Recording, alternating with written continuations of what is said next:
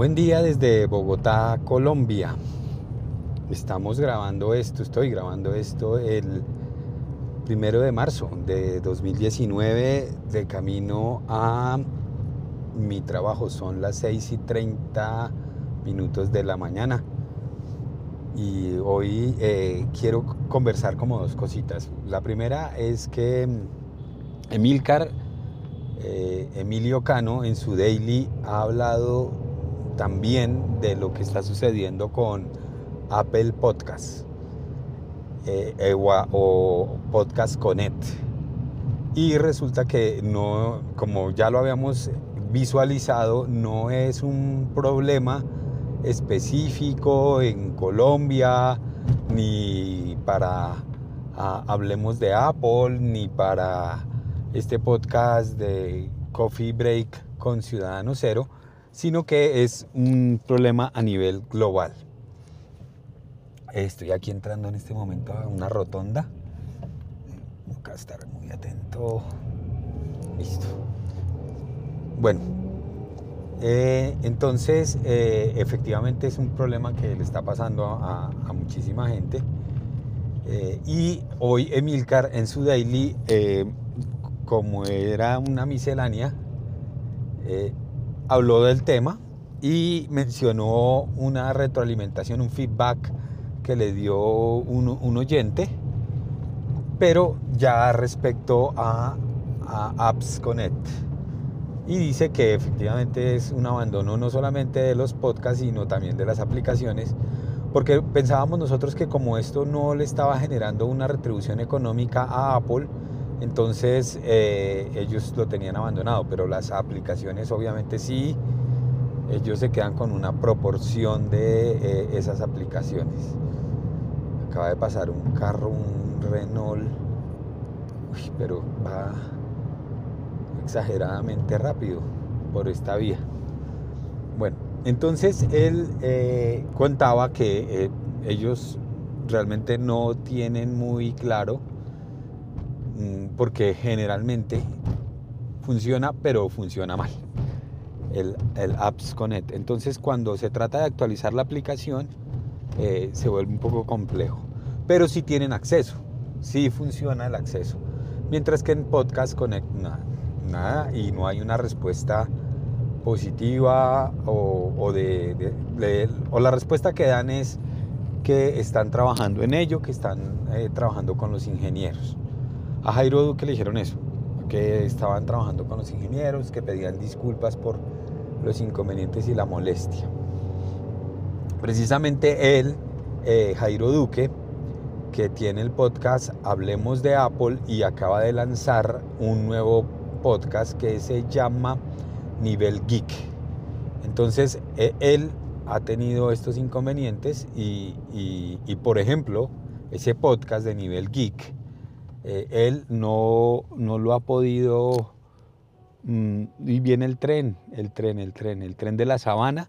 Aquí en Bogotá tenemos eh, lo que se conoce como la sabana de Bogotá y justo en este momento hay un tren turístico que sale de la estación de la sabana, del centro de Bogotá, hacia el norte, nororiente de la ciudad y está pasando por acá y nos detuvieron tuvieron el tráfico. Entonces, eh, Jairo Duque acaba de lanzar su nivel geek. Em, él lo, lo, está gestionando desde Anchor. Entonces a Anchor le, delegó esa función de enviarlo a las plataformas de Spotify, de eh, iTunes y bueno, todas las demás, incluida Google Podcast. Pero entonces todavía no le ha salido eh, en esas otras plataformas. Por ahora solamente está disponible en Anchor. Nos decía Emilcar que él tiene otra vía por ser de una red de podcast. Imagino yo que es la misma vía que están teniendo Anchor, Spreaker y bueno, esas otras plataformas de producción de podcast. Y por eso es que a Apple no le interesa o no se preocupa por eso. Porque como la gente ahora lo está haciendo a través de esos agregadores, entonces, eh, por eso es que no, no, están atentos a esa plataforma de podcast Connect.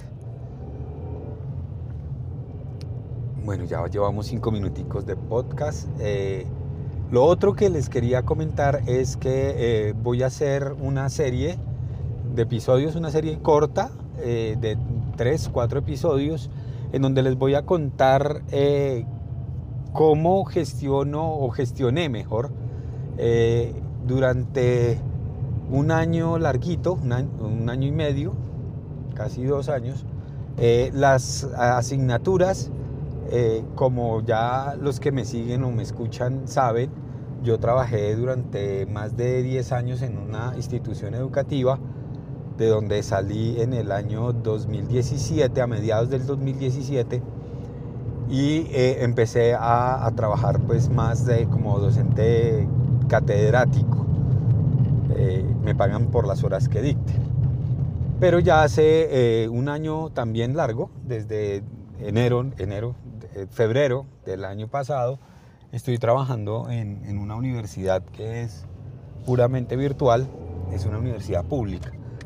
Eh, y eh, he tenido, me he visto para poder continuar con este ejercicio freelance de la docencia universitaria en la necesidad de implementar algunas aplicaciones para la gestión de contenidos con los estudiantes, con las clases de los estudiantes. Entonces ahí he utilizado tres aplicaciones. Primero utilicé eh, Google, Google, Google Class, Google Classroom.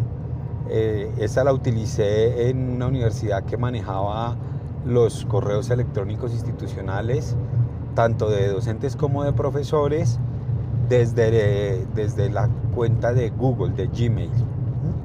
Entonces allí pude implementar eh, esa aplicación, eh, la utilicé durante un semestre y bueno, eh, ahí, ahí ya les voy a contar en el episodio cómo, cómo sentí esa aplicación.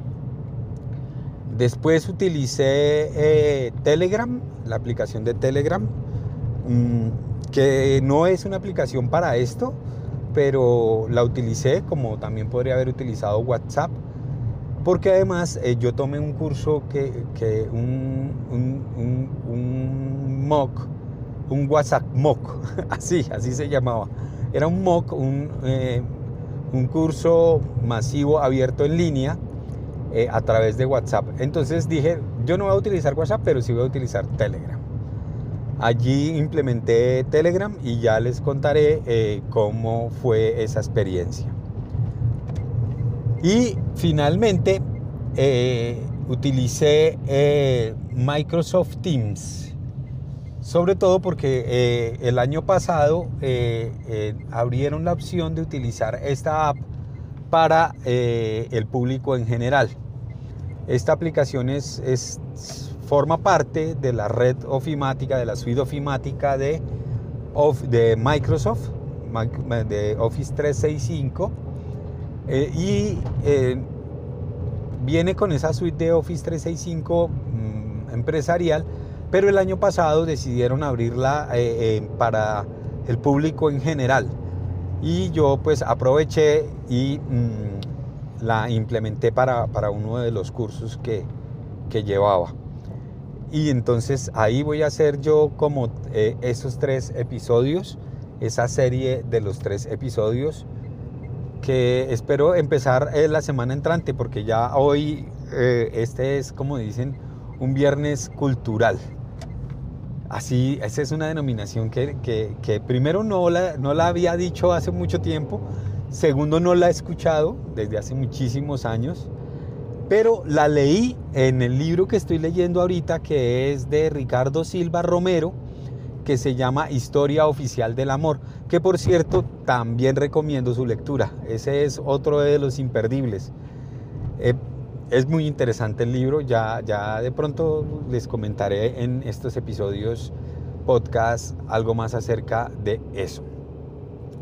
Esto era todo. Eh, Recuerden que me pueden ubicar en ciudadanocero.com y en todas las plataformas de podcast, iTunes, Spotify, eh, Google Podcast, Anchor, Spreaker, Evox y todas las demás, como Coffee Break con Ciudadano Cero.